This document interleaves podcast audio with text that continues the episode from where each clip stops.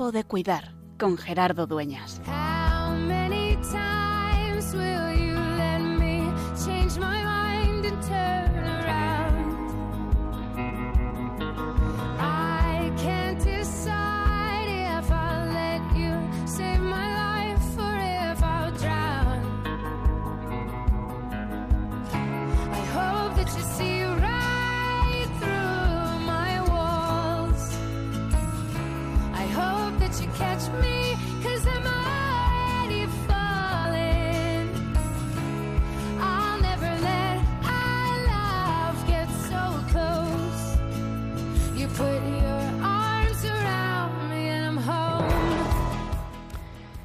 Veces parece que hablamos en teorías de cómo vivimos la enfermedad, cómo se nos acerca el sufrimiento a nuestra vida. Y otras veces hay momentos en los que nos toca más cerca.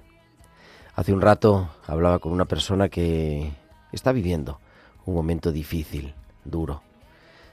No es nada grave, seguramente, aunque pueda tener una enfermedad de fondo, pero está pasando un momento incómodo en el que afecciones podíamos decir menores y que tienen aparentemente una solución sencilla le complican la existencia y le tienen postrado casi casi sin salir, sin poder hacer la vida normal.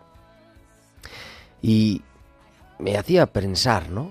Cómo eso que está viviendo y que así a los grandes números pasa inadvertido, sin embargo, complica la vida y hace plantearse la existencia. Y es verdad que podemos dar respuestas desde la teología, desde los diferentes aspectos ¿no? de, teóricos, pero el que es sufriente lo que necesita es una palabra de aliento y un quitarle el dolor. Por eso nos hace más humanos el descubrir que no son solo números, que no son las grandes estadísticas que llenan nuestros estudios, que no es un movimiento de una serie de personas que hace esto o aquello, sino poner rostro concreto. Porque así es también nuestro Dios, que nos ama a todos, pero porque nos ama a cada uno de nosotros. Y hoy, quizá a ti que me estás escuchando y no estás pasando por el mejor día, a lo mejor no por una cosa gravísima, por algo pequeño y que a lo mejor incluso te da vergüenza y piensas que es insignificante, Dios se sigue haciendo presente en tu vida.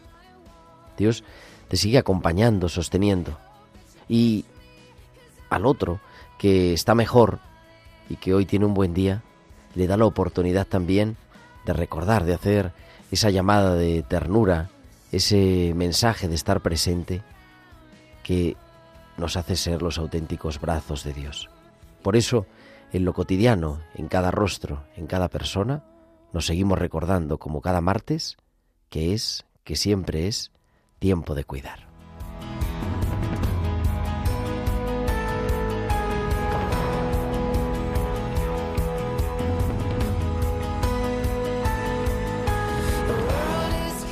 Muy buenas tardes, queridos amigos de Radio María, y muy bienvenidos. Son las 8 y 4, las 7 y 4 en Canarias, y comenzamos en directo desde los estudios centrales de Radio María en el Paseo de los Lanceros en Madrid, esta nueva edición de Tiempo de Cuidar, la número ya 255, 255 martes acompañándote de 8 a 9 de la noche, de 7 a 8 en Canarias, en Tiempo de Cuidar en el programa de Pastoral de la Salud de Radio María en, esta, en este atardecer, en este anochecer de este 14 de noviembre del año 2023 con un equipo maravilloso, capitaneado a los mandos de todos los botones por nuestro querido Javier Pérez. Javi, muy buenas noches. Buenas noches, Gerardo. Estoy pensando que este programa está puesto muy mala hora porque nunca sabemos si decir buenas tardes o buenas noches. Sí, ahora ya hemos pasado, como ya han cambiado la hora, de noche.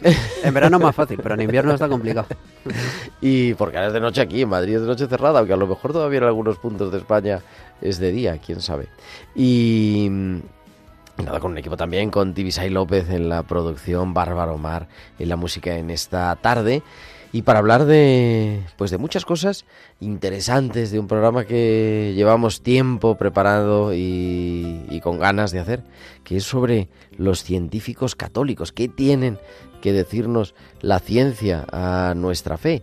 Y en el mundo de la salud, en el que necesitamos tanto los científicos y estamos en una salud hipertecnologizada, si se cabe, ¿no? Todo lleno de máquinas, todo lleno, en fin, todas las pruebas, aunque sea para, fin, para, para operarte de un padrastro, hay que hacer un montón de análisis, de ecografías y de todo, y todo eso gracias en el fondo a los científicos. Bueno, eso que tiene que ver con nuestra fe, o son dos cosas paralelas, o en realidad, como dicen algunos, bueno, tenemos fe porque no hemos llegado a comprobar todo y cuando lo comprobemos todo entonces ya no necesitaremos creer, pues ¿qué hacemos? Hay una sociedad que se llama la Sociedad Española de Científicos Católicos y que pues viven así también su vocación científica como una vocación cristiana y nos vamos a acercar a ellos a conocerlos. Y todo eso y mucho más, los hospitales con alma, nuestra sección con de arte, con nuestra historiadora del arte que cada segundo martes de mes nos acompaña, nuestras pinceladas bíblicas y mucho más. Y como siempre, os invitamos a poneros en contacto con nosotros a través de nuestro correo electrónico tiempo de cuidar arroba radiomaria.es, tiempo de cuidar arroba radiomaria.es y nos podéis seguir también en las redes sociales, de manera especial en Facebook. Saludamos a los que nos han buscado Radio María España y han entrado en directo y les saludamos que nos pueden ver aquí en el estudio y nos acompañan en esta noche de este martes y nos podéis seguir también en Twitter en arroba Radio María Spain. Y además, durante la emisión del programa nos podéis mandar vuestros mensajes de WhatsApp a nuestro chat del estudio al 668 594 383 al 668 594 383.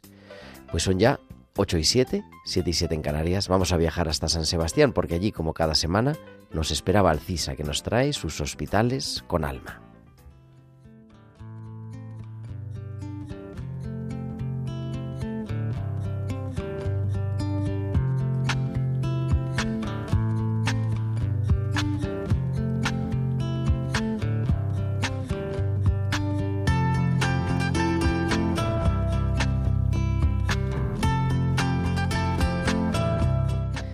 Valcisa, como cada semana, ya nos trae sus hospitales con alma. Valcisa, buenas noches.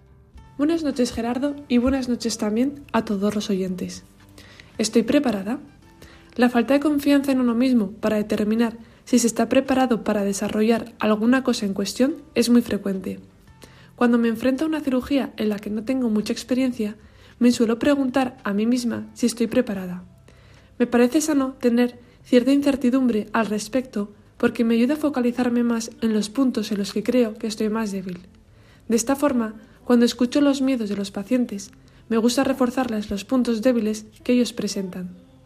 Uno de los mayores temores que experimentan los pacientes al ingreso en la planta, tras haber estado en la UCI, es el caminar. Suelen referir que no están preparados, pero a menudo lo enturbian con excusas con el fin de retrasar el momento en el que se tienen que enfrentar a ello. Como comparten habitación y el pasillo por el que deambulan durante el ingreso, la frustración que presentan los pacientes suele ir acompañada de comparaciones que se hacen entre ellos. Es natural que la tengan, al igual que nosotros mismos nos frustramos al comparar nuestra realidad con la del entorno. Pero suelo decirles que cada uno tiene un camino, que cada uno se tiene que ir preparando para su recuperación, porque no sirven las fórmulas del otro ni vivir la vida de los demás. No podemos compararnos con lo que hace el resto de la gente, ni cómo les va la vida. Cada uno tiene la responsabilidad de afrontar y de responder a la vida como le viene. Dios no nos va a preguntar por qué no hemos sido esa persona, pero sí que nos va a preguntar por qué no fuimos nosotros mismos. Hasta la semana que viene. Pues hasta la semana que viene, Valcisa. Aquí te esperamos, como siempre, en tiempo de cuidar con tus hospitales con alma.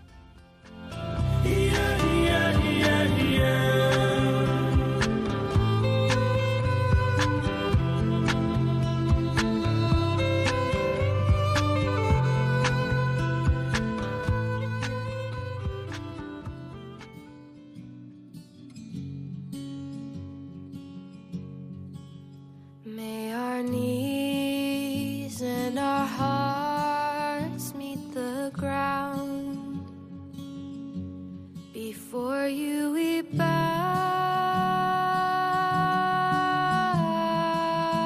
down. We bow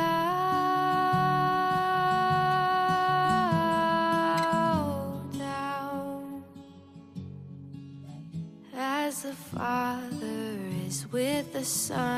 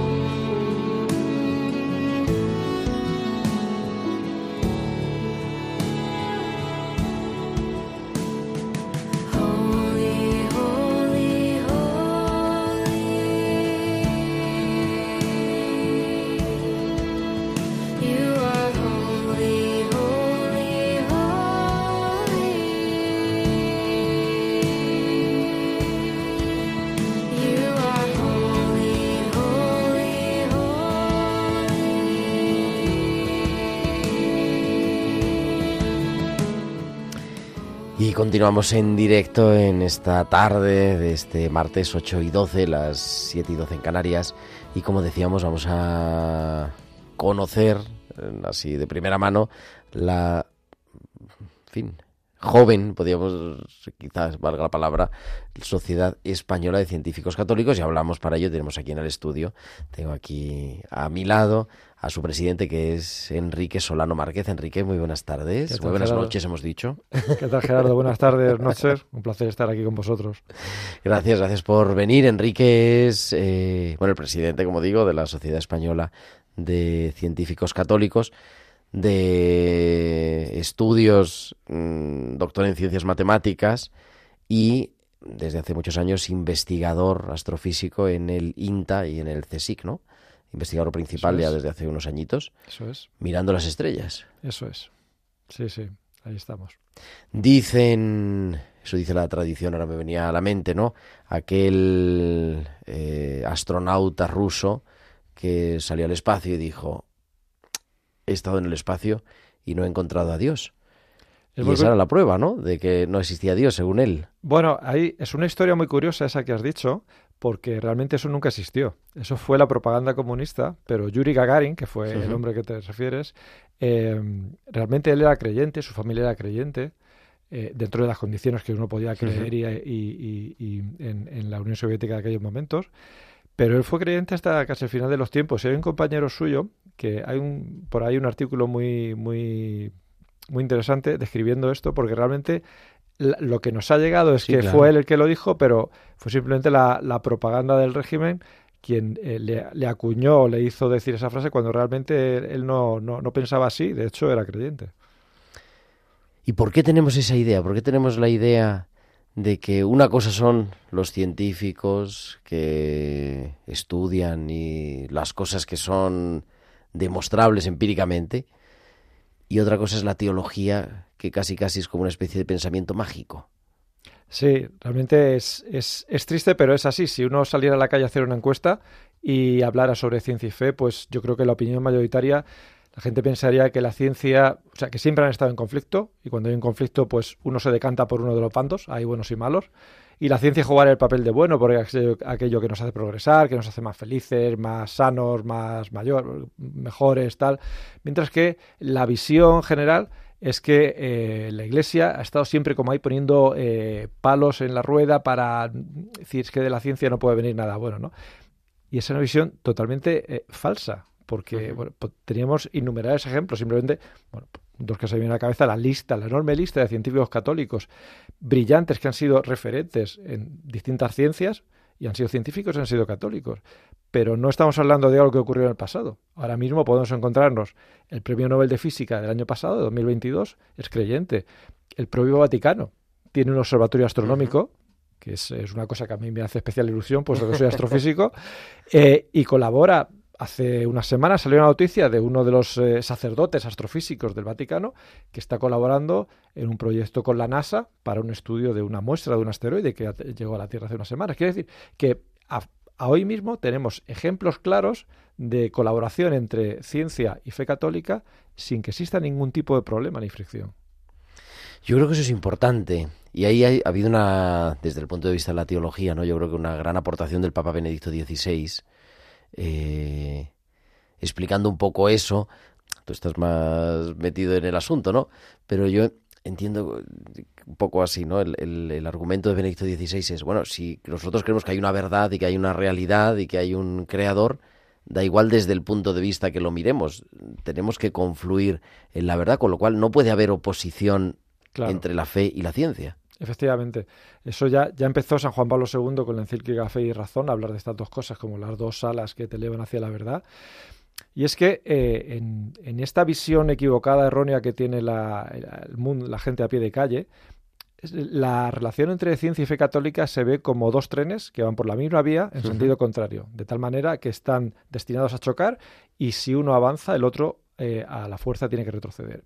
Y eso no es así. O sea, ciencia y fe católica no están en conflicto, y no es que solamente sean eh, eh, no es que solamente puedan coexistir, en el sentido de que, bueno, no, no me crea ningún mal, no me explota la cabeza si soy científico católico. Es que es mucho más que eso, es que son complementarias. Es que, como tú bien decías, eh, la ciencia y la fe se hacen preguntas diferentes y la respuesta a esas preguntas lo que te permite es tener un conocimiento mucho mejor de la realidad que te rodea, de la naturaleza. O sea, realmente la ciencia y la fe suman y no restan.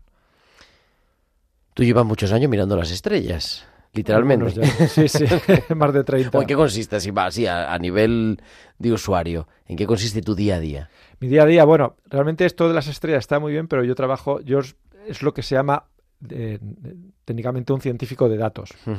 eh, pues todo el tema este del Big Data, de trabajar con muchos datos. En astronomía tenemos muchos, muchos, muchos datos y al final hay como un cuello de botella entre la cantidad de datos que tenemos y el conocimiento que sacamos de ellos, es decir, lo que somos capaces. Y eso no está bien, ¿no? Porque poner un telescopio grande, eh, poner un satélite en órbita, es una cosa que cuesta mucho dinero y al final lo que tú quieres es exprimirlo al máximo, ¿no? Entonces hay toda una disciplina, una, una rama de, en, astrofísica que es lo que se llama el científico de datos, que es el que intenta pues eh, aplicar tecnologías, metodologías, etcétera, etcétera, para que se pueda extraer el máximo conocimiento de, esos datos. En particular, yo lo aplico a mi campo del saber. Yo soy astrofísico estelar. En astrofísica, pues hay gente que estudia, los cosmólogos estudian el origen del universo, eh, hay gente que estudia galaxias, gente que estudia el sistema solar y otros que nos dedicamos a las estrellas. Pues ahí me encuadraría yo. Lo más lejos. No, las estrellas están aquí cerca, las galaxias están más lejos. Oh, las galaxias están más lejos. ¿Y en eso influye algo tu ser creyente?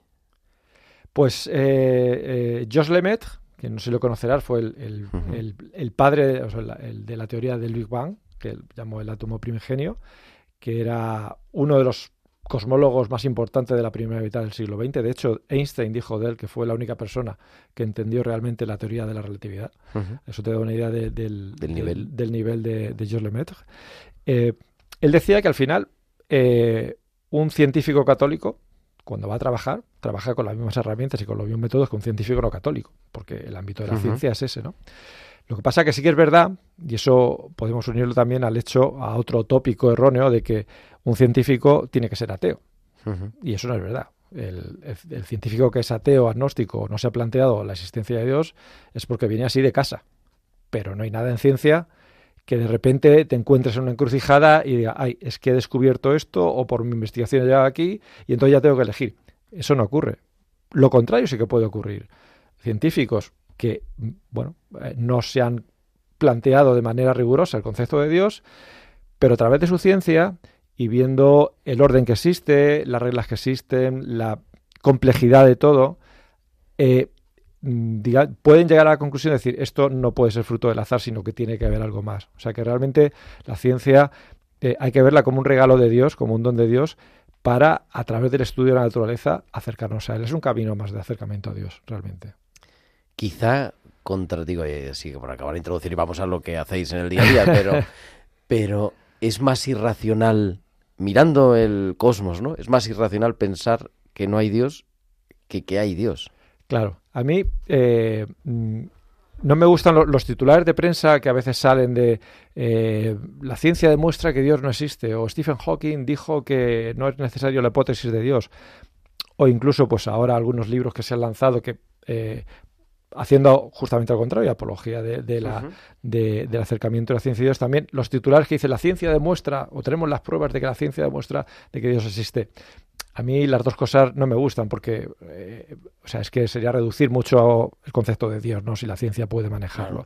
Entonces, lo que sí es verdad que la ciencia, no me gusta utilizar la palabra pruebas, pero sí me gusta utilizar la palabra indicios, porque la ciencia sí que pro- eh, proporciona indicios, eh, sobre todo la astrofísica, que apuntan a la necesidad de un creador. Entonces, si realmente, eh, si uno quiere defender su ateísmo, eh, que no lo busque en la ciencia, porque la ciencia apunta al creador, que vaya a otra rama del saber, donde quizás se pueda defender mejor, pero la ciencia, la astrofísica, lo que apunta es a que debía existir un creador. Bueno, decía última, pero... ¿Y, hay vida por ahí fuera? No se sabe, no se sabe. Es curioso lo de la vida extraterrestre porque, o sea, hasta hace realmente 30 años que se descubrió el primer planeta fuera del sistema solar, era una pregunta filosófica. Eh, entonces, ¿qué nos ha dicho la, la ciencia en estos 30 años? Pues eh, que probablemente, por lo que se sabe, no sea descabellado pensar en la existencia de vida simple, vida unicelular, en otros ambientes por un montón de causas, ¿no? Pero eh, de ahí a eh, vida compleja, vida inteligente, Las naves espaciales. Claro, o ya. inteligente, tecnológicamente desarrollada, que pueda viajar o pueda contratarse, ahí realmente hay mucho salto. Y bueno, hay estudios que, que dicen que mm, eh, en la única civilización tecnológicamente avanzada de la Vía Láctea, que son muchos miles de millones de estrellas, seríamos nosotros. Es decir, que la ciencia apunta a que si es posible que vida simple pueda existir, pero si estamos hablando de vida compleja, ya es otro tema Así con emisoras de radio. con y entrevistas por la tarde y tal, eso va a ser mucho más complicado al principio. Bueno, ¿por qué se juntan eh, unos cuantos científicos católicos y se meten en el lío que al final no deja de ser complicarse la vida de, crear una sociedad y de encontrarse y de hacer un congreso y de, en fin. Sí, realmente, bueno, es una sociedad muy reciente porque surgió en 2016 en Estados Unidos, cinco, seis personas la fundaron, ahora hay miles en decenas de países en todo el mundo y hay países donde hay un grupo suficiente de gente como para crear una especie de sección nacional. ¿no?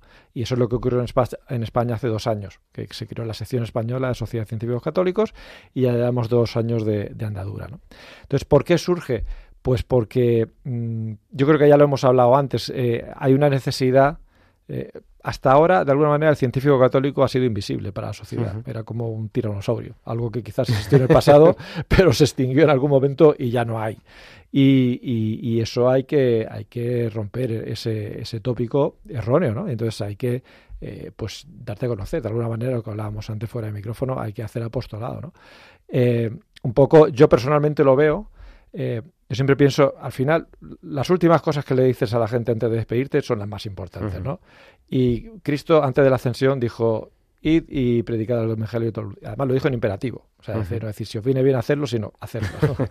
entonces, eso debe ser importante, ¿no? Y entonces eso lo aplico a mi ámbito profesional o a mi ámbito de fe y veo que es una necesidad esa predicación del evangelio eh, a través de bueno, dar a conocer eh, que existen científicos católicos, que las dos cosas son perfectamente complementarias, y, e intentar hacer una labor de pedagogía y, desmontar todos estos argumentos que la sociedad en algún momento compró. Cuando se empieza a montar, ¿no? Eh, claro, se empieza a, dar cierta publicidad. ¿Te has encontrado con alguna sorpresa de, anda, mira, este que conocía yo de que he leído sus artículos o que... Sí, eh, curiosamente, es lo que te decía, que los científicos católicos somos tan invisibles que yo me he encontrado eh, compañeros de mi Claro, centro de trabajo, que me he enterado que son científicos, no, que científicos no me lo conocía, pero que me he enterado que son católicos, al ver el listado de socios, de, la- de miembros de la sociedad. Digo, pero si este está aquí en, en un edificio a 50 metros mío. Y eso, pues, eh, tenemos un problema. O sea, porque al final, al final es que es un círculo vicioso, porque, hombre, no es que vayas, la cosa no es ir por el laboratorio con una Sí, sí, campana con diciendo vais a arder en el infierno si no os arrepentís. Pero si no es eso, sí que en cualquier ambiente, eh, en cualquier conversación de pasillo, de café, de comida, lo que sea, siempre puedes puedes hablar con naturalidad. se puede hablar con naturalidad. Y, y- y- mostrarte como católico, que es un poco, es lo del lema este de la Iglesia Diocesana de este año, ¿no? Orgulloso de ser católico, ¿no? Este miedo que todos alguna vez hemos tenido a mostrar nuestro catolicismo, cada uno en su ambiente, ¿no? Pues a nosotros nos toca mostrar nuestro ambiente en el, en el ámbito de la ciencia, porque si no, como te digo, entramos en un círculo vicioso en donde los, si los científicos no católicos no nos ven, pues eh, eh, llegan a la conclusión de que no existen científicos católicos. Dicen, Claro. yo estoy trabajando aquí con un montón de científicos y nunca he visto a ninguno que es católico, ¿no? Entonces, eh, eso es también, como decía, parte culpa nuestra y es una labor que, bueno, es, es importante, pero hay que empezar a hacerla. ¿Y quién es un científico? O sea, ¿quién está llamado a, a, par- a formar parte de, De esta sociedad, de esta sociedad? eh, realmente perfiles de socio, el, el abanico de, de, de socios es mucho más grande que simplemente un científico, tal y como lo entendemos. de- estricto, ¿no? Eh, claro, en el sentido de científico estudia ciencias naturales, un físico, un químico, un biólogo. Tenemos realmente cualquier persona con un interés en este tema de la ciencia y la fe católica puede participar y desde aquí lo animo a hacerse socio porque tenemos, eh, tenemos médicos, tenemos ingenieros, eh, tenemos filósofos, tenemos farmacéuticos, es decir, que eh, es lo de científicos quizás es un es un eh, sustantivo que parece que acota mucho a la sociedad, pero es todo lo contrario. Nosotros estamos abiertos a cualquier persona con inquietudes en Que este confíe también en la ciencia, en realidad. Claro, claro, claro, Que efectivamente. no caigamos en el otro lado, ¿no? La ciencia no sirve para Claro, claro, que eso también te lo encuentras. Y mm, no sé, claro, es verdad que la andadura es limitada y tampoco, claro, la presencia en los medios, o sea, como para que la gente vaya por la calle y compañeros te conozcan.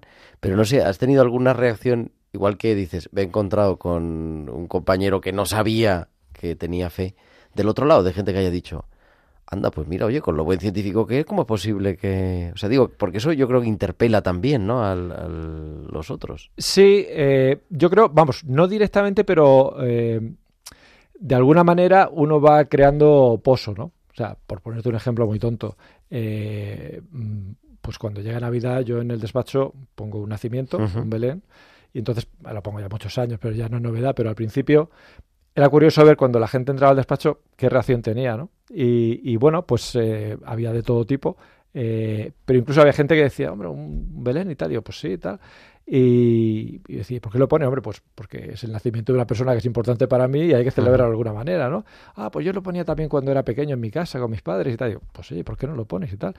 No te estoy contando, no estoy diciendo que haya conseguido un santo para el cielo, ¿no? Pero, Bueno, pero te quiero decir que al final, bueno, son pequeños detalles que eh, de alguna manera vendes, entre comillas, el catolicismo con naturalidad. Y ves que, bueno, que una persona dice, oye, pues a Enrique, que lo conozco hace 15 años, pues resulta que ahora es católico. Y no pasa nada. O sea, es Sí, igual claro. de bien, igual de mal que Sí, antes. sus ¿no? artículos y sus investigaciones Claro, son igual eso- de válidas. Exactamente, exactamente. Que no tiene... Que yo creo que eso también, y también es una parte, o sea, porque eh, como la parte apostólica o parte pastoral, ¿no? Por un lado, decir, quitar esos eh, falsos fake news, ¿no? De, Sí. de la ciencia, la fe, no sé qué, lo que hemos dicho de Gagarin, que yo no sabía, pero bueno, de Galileo, de mil cosas.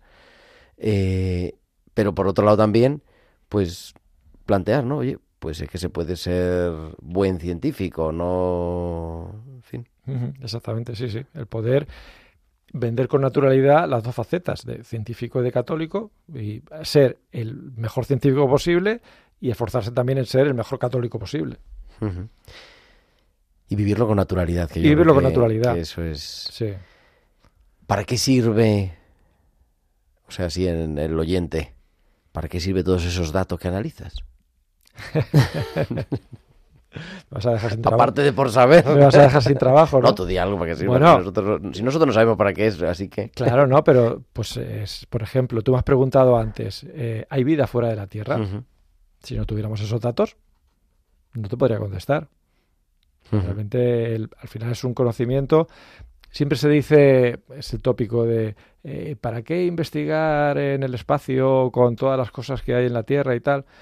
Pero vamos, si ves el presupuesto, por ejemplo, de la Agencia Espacial Europea, eh, ves la, la- la tarta, pues el grueso de la tarta, por un lado se va en, en satélites de comunicaciones. A todos nos gusta tener un móvil y que funcione, ¿no? Pues eso no lo podemos quitar. Eh, meteorología, a todos nos gusta saber el tiempo, si la previsión de catástrofes y tal, tampoco Claro, claro, y salva muchas vidas. Parece que no es solo por saber si me pongo la chaqueta... Y entonces, claro, entonces al final el presupuesto de todos los países de la Agencia Espacial Europea son veintitantos para ciencia de este tipo, creo que son 400, 500 millones de euros al año, que son, toca un Sí, euro y pico por europeo. Si lo comparamos con otros Sí, presupuestos de cosas bastante menos útiles, pues eh, vemos que es dinero, pero comparativamente tampoco es tanto dinero y el conocimiento y el progreso que se hace es, es brutal. Y está reconocido por... No digo, no digo un reconocimiento social de, uy, qué listos son, ¿no? Pero, no sé, la gente entiende. Cuando tú le cuentas a qué te dedicas, Hombre, yo genera creo, admiración, genera... yo creo que eh, la astrofísica, la astronomía, es una cosa que engancha.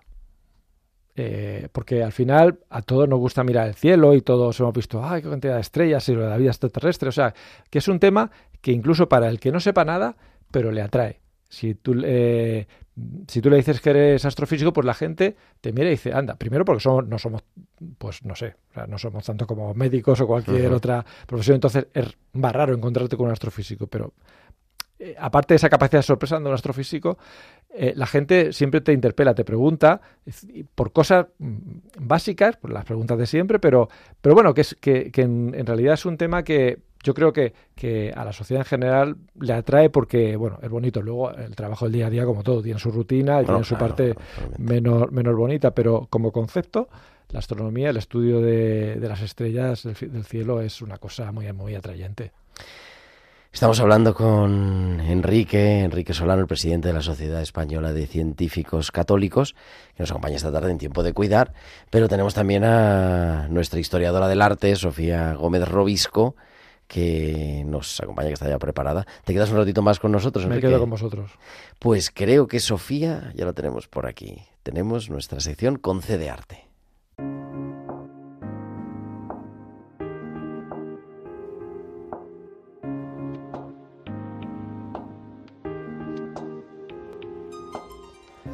Y en este martes, en este 14 de noviembre, Sofía que nos habla de la importancia del espacio sagrado. Sofía, buenas noches.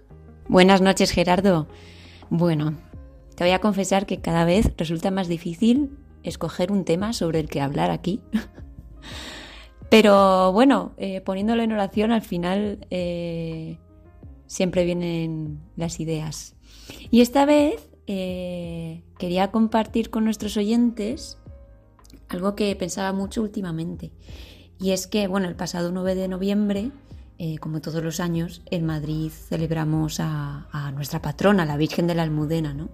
Y este año pensaba mucho en lo bonito que es que esta fiesta local dedicada a María coincida con otra fiesta de la iglesia, que es la dedicación de la Basílica de Letrán que es una fiesta que, bueno, pues suele pasar un poquito desapercibida. No se le suele dar tanto bombo, ¿no? ¿Y qué, qué es esta fiesta de la dedicación de la Basílica de Letrán? Bueno, pues en el año 312 el emperador Constantino entra en Roma, conquista la ciudad y eh, un año después eh, promulga este edicto de Milán a través del cual se da libertad a los cristianos para profesar su fe. Y, bueno, pues en esos años, entre el 312 y 313, el emperador Constantino cede el terreno para la construcción de esta Basílica Mayor de Letrán, eh, que se terminan las obras pues hacia el año 320, por ahí. Y esta basílica se considera y se dice que es la madre y cabeza de todas las iglesias de la urbe y del orbe. Así, todo, todo seguido, con nombre y apellidos. Y bueno, pues esta basílica es que fue la primera en construirse tras ese edicto del 313, o sea, después de que el cristianismo fuese aceptado. Y bueno, al principio esta fiesta se celebraba solo en Roma, pero poco a poco se fue extendiendo por, por toda la iglesia de rito romano. Y es que eh, no solo celebramos el aniversario de la construcción de una iglesia, sino que además no es cualquier iglesia, es la basílica que es sede del obispo de Roma. Tenemos ahí todo el tema del primado de Pedro y todas estas cosas, del papado.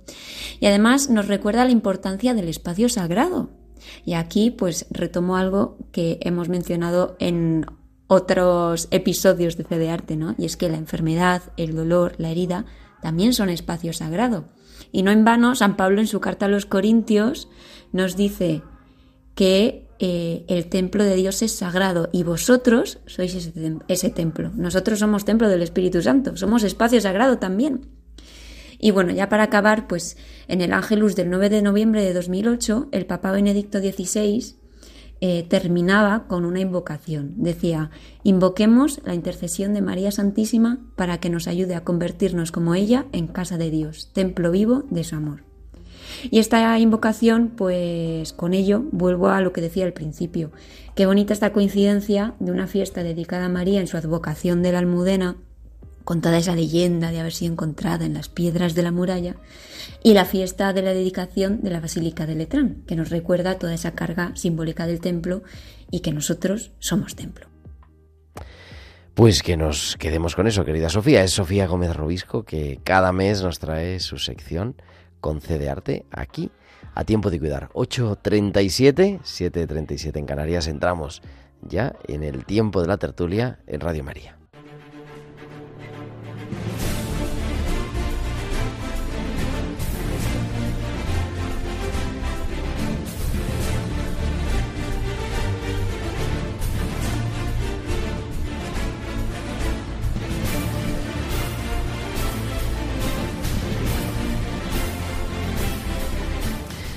Y como decía, continuamos en esta tarde, tiempo de tertulia, con todos nuestros oyentes y con este invitado tan especial que nos acompaña en esta tarde, que le volvemos a presentar, Enrique Solano. Buenas noches otra vez. ¿Qué tal? Buenas noches, Gerardo. Y tenemos también a Carmen Sánchez Carazo. Carmen, buenas noches.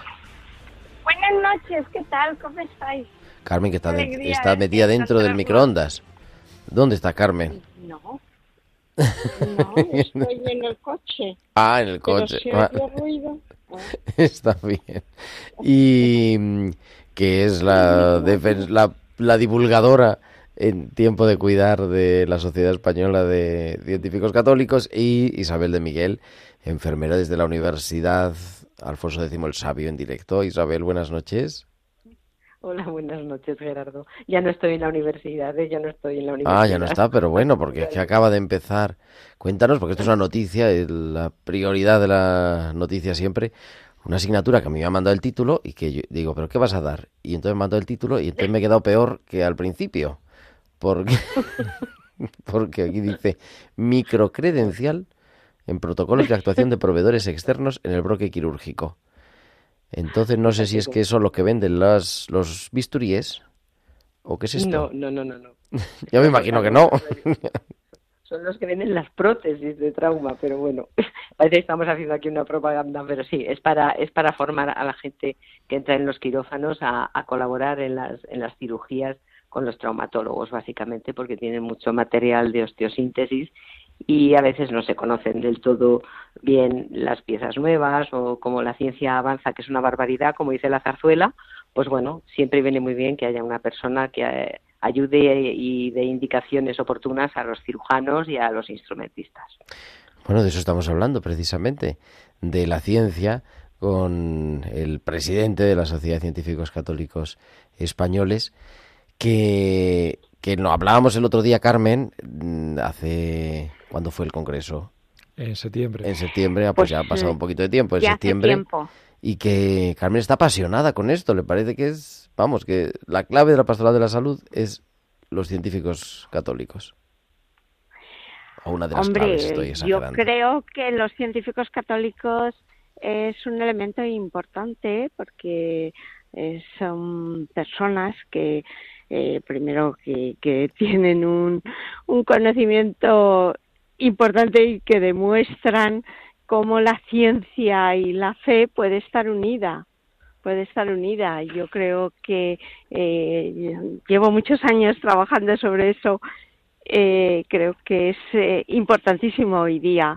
Y sobre todo hoy día que la inteligencia artificial nos está desbordando y parece como si fuera el, máximo absoluto que tiene toda la razón. Bueno, pues eh, en este congreso se vio que, bueno, tiene sus problemas y que hay que verla con cierta reflexión y que no todo lo de la inteligencia artificial es perfecto ni mucho menos y que detrás de la inteligencia artificial hay ideas, hay personas, hay muchos errores que luego además se pueden retroalimentar y que hay que tener mucho cuidado, ¿no?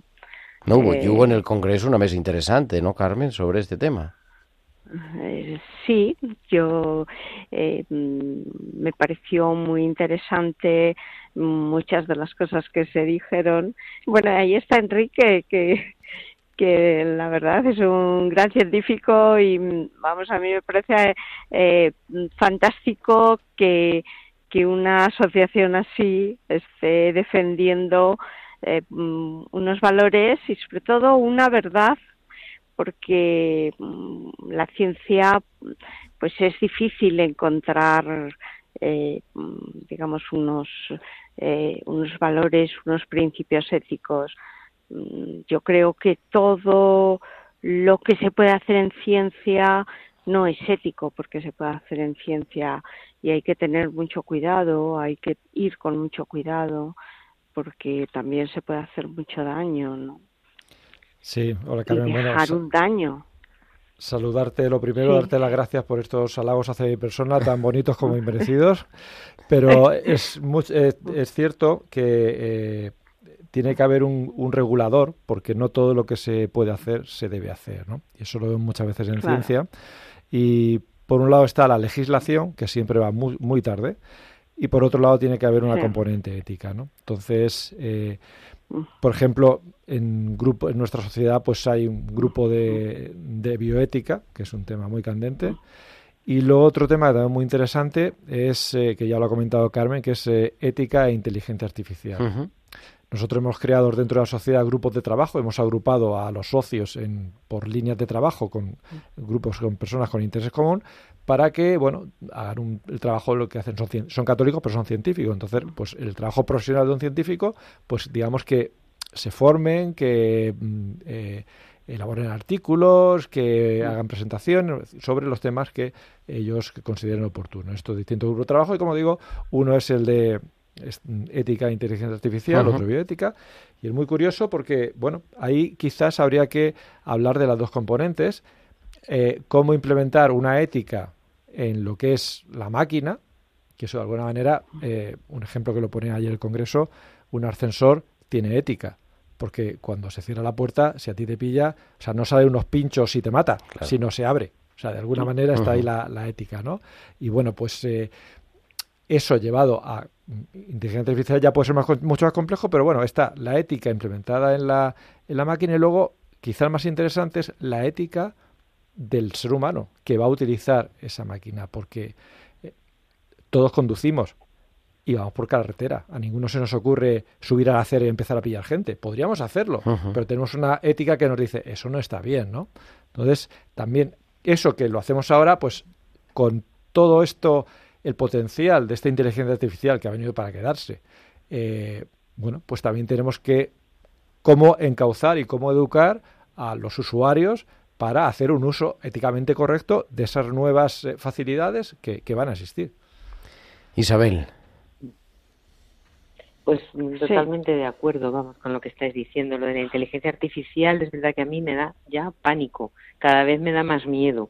En el trabajo cotidiano. De hecho, incluso todos hemos visto a veces cuando tenemos que meternos en algún programa informático por nuestros trabajos que incluso te indican, hay un apartadito que dice, no soy un robot y entonces tienes que ir contestando ahí una serie de cosas porque claro, sí, porque es que a este paso va a parecer como que sobramos el, ser humano. Yo como enfermera, por ejemplo, pues a veces lo he llegado a pensar, pues dentro de poco pues no me hace falta realmente aquí una enfermera, porque si esto ya lo hace un ordenador o esto ya es un programa y seguir un programa, pues el programa lo puede seguir cualquier persona medianamente entrenada sin que tenga una serie de conocimientos y sobre todo algo de humanidad dentro.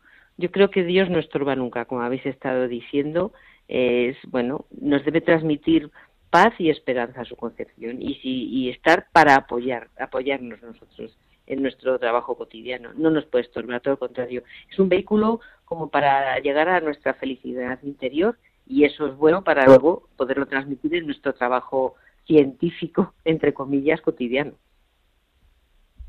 Sí, efectivamente, de acuerdo que es lo que hablábamos también en la entrevista, que al final el científico o el profesional católico, pues eh, no es solamente, eh, al final es la labor del, laico, ¿no? Nuestro mm, punto de habituallamiento, por utilizar un símil ciclista, es eh, ir, a, ir a misa y comulgar.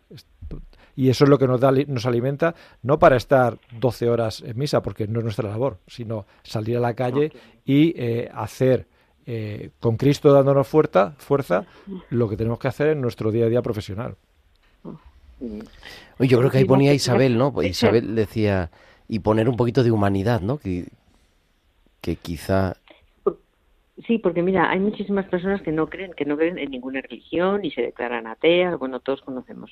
Y muchas de ellas viven en paz, incluso sin violencia, aman la naturaleza, bueno, todas estas cosas. Es posible que, bueno, que, el respeto al medio ambiente, disfrutar del amanecer, escuchar el sonido del silencio, estas cosas están tan de moda, pues sea otra manera de encontrarnos con Dios. Pero ellos mismos, sin ni siquiera saberlo, lo están haciendo. Y entonces eh, yo creo que esa es la conclusión que debería, deberíamos de llegar casi todo el ser humano, claro. A mí también me preocupa mucho que, que mm, hay gente que dice, bueno, es que esto lo he visto en Internet, esto no, me lo han mandado por WhatsApp. No, cuidado, lo que hay en Internet, pues no todo es verdad. Y como estáis diciendo, pues hay cosas que están manejadas por la inteligencia artificial que se han, se han metido unos algoritmos por una serie de personas que, que, tienen con una finalidad concreta, pues a lo mejor vender un producto o meter una idea o lo que sea. Y además esos, esa inteligencia artificial se, se puede ir retroalimentando que a la larga incluso pues está un tanto descontrolada por, por muchas cosas. Por lo cual, yo desde aquí lo que invito sobre todo a las personas que están escuchando es que las cosas que se mandan, las cosas que se dicen, los vídeos que hay, bueno, pues que se tengan cierto cuidado porque hay muchas cosas que, que no, no es eh, eh, verdad, que no es toda la verdad y que la mitad de la verdad a lo mejor es la mayor mentira y produce mucha confusión, mucha desinformación y, bueno, pues mucha falta de ética porque, eh, bueno, hay mucha justificación. Parece que vivimos en un mundo eh, un poco de los sofistas, ¿no? Que se justifica todo, que todo vale, ¿no? Y, y bueno, hay que tener cuidado. Yo creo que que la verdad hay que defenderla. Pues así es, y para eso seguimos, seguimos caminando. Queridos, nos quedamos sin tiempo, pero nada, que nos hablamos muy pronto. Carmen Sánchez Caraz, Isabel de Miguel, muchísimas gracias. Buenas noches a las dos. Muy bien. Siento no haber podido estar ahí. Bueno, está con nosotros también, siempre. Yo también, yo también, Carmen, yo también, Ya nos veremos pronto. Y Enrique, nada, ya hablaremos, porque al final Galileo no murió en la hoguera, ¿no? Ni fue torturado ni nada de eso. O sea, el caso Galileo daría para varios programas. ¿eh? Por eso, Porque- eso emplazamos. Sí, sí, sí. emplazamos para otro día. Enrique Solano, el presidente de la Sociedad de Científicos Católicos Españoles, muchísimas gracias también por estar aquí en el estudio. Un placer haber estado aquí con Y vosotros. tenemos ya nuestra biblista de cabecera, que es la doctora Inmaculada Rodríguez Torné, que cada semana nos trae sus pinceladas bíblicas.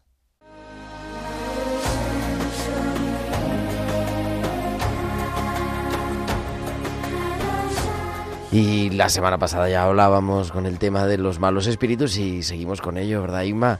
Muy buenas noches. Buenas noches, querido Gerardo y queridos oyentes de Radio María.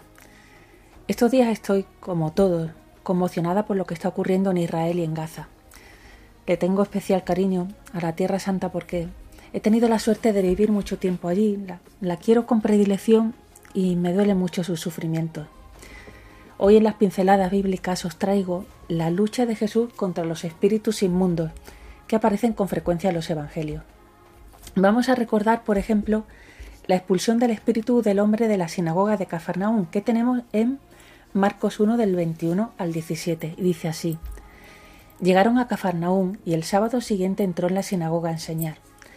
La gente se asombraba de su enseñanza porque lo hacía con autoridad, no como los letrados. Precisamente en aquella sinagoga había un hombre poseído por un espíritu inmundo que gritó ¿Qué tienes contra nosotros, Jesús de Nazaret? ¿Has venido a destruirnos? Sé quién eres tú, el consagrado de Dios. Jesús le increpó Calla y sal de él. El espíritu inmundo sacudió al hombre, dio un fuerte grito y salió de él.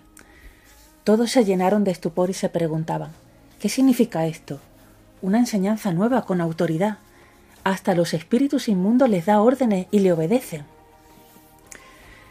En los evangelios tenemos varios milagros del tipo exorcismos en los que Jesús expulsa lo que nosotros conocemos como demonios, que en el griego del Nuevo Testamento se les llama toneuma to akazarton, es decir, espíritu impuro, que mejor podríamos traducir por espíritu maligno, espíritu contrario a Dios.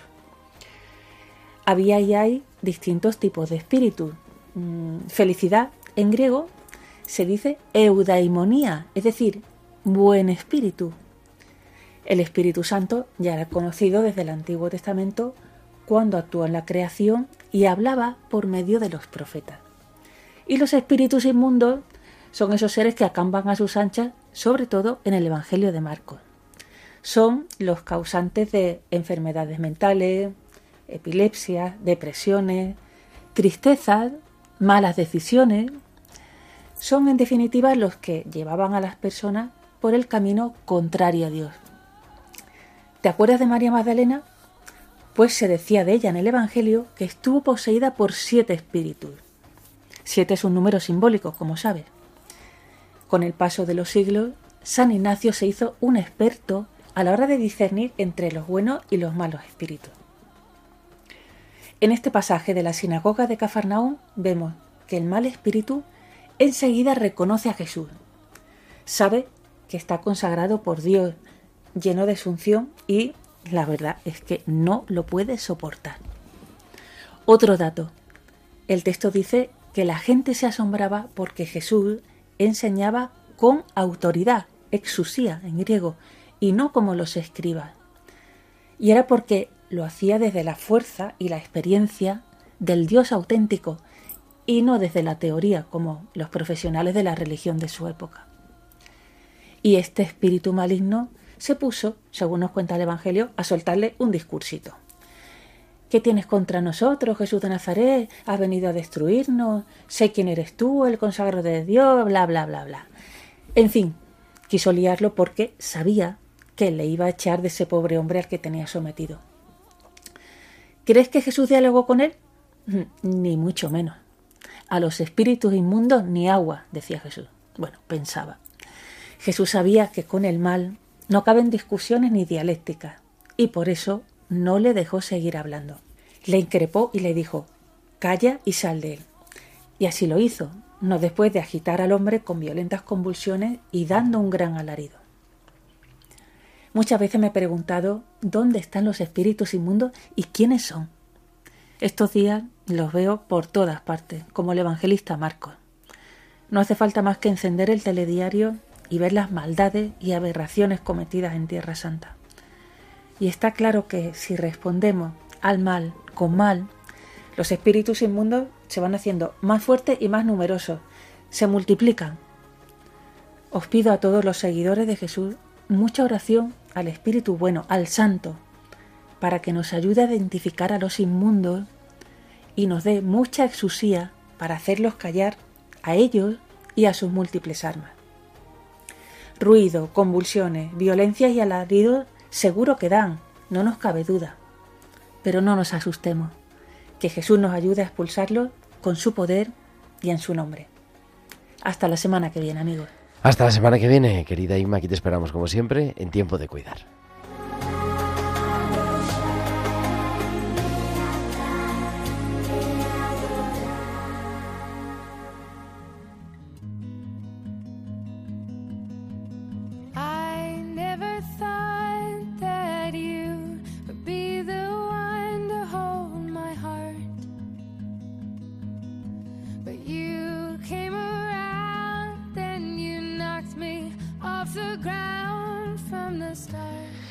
8.56, 7.56 en Canarias, pero volvemos la próxima semana, el 21 de noviembre, estaremos aquí, como todos los martes, a las 8 de la tarde, a las 7 en Canarias. Ahora, a las 9 en punto, a las 8 en Canarias, Alberto Bárcena y su equipo con Historia de la Iglesia.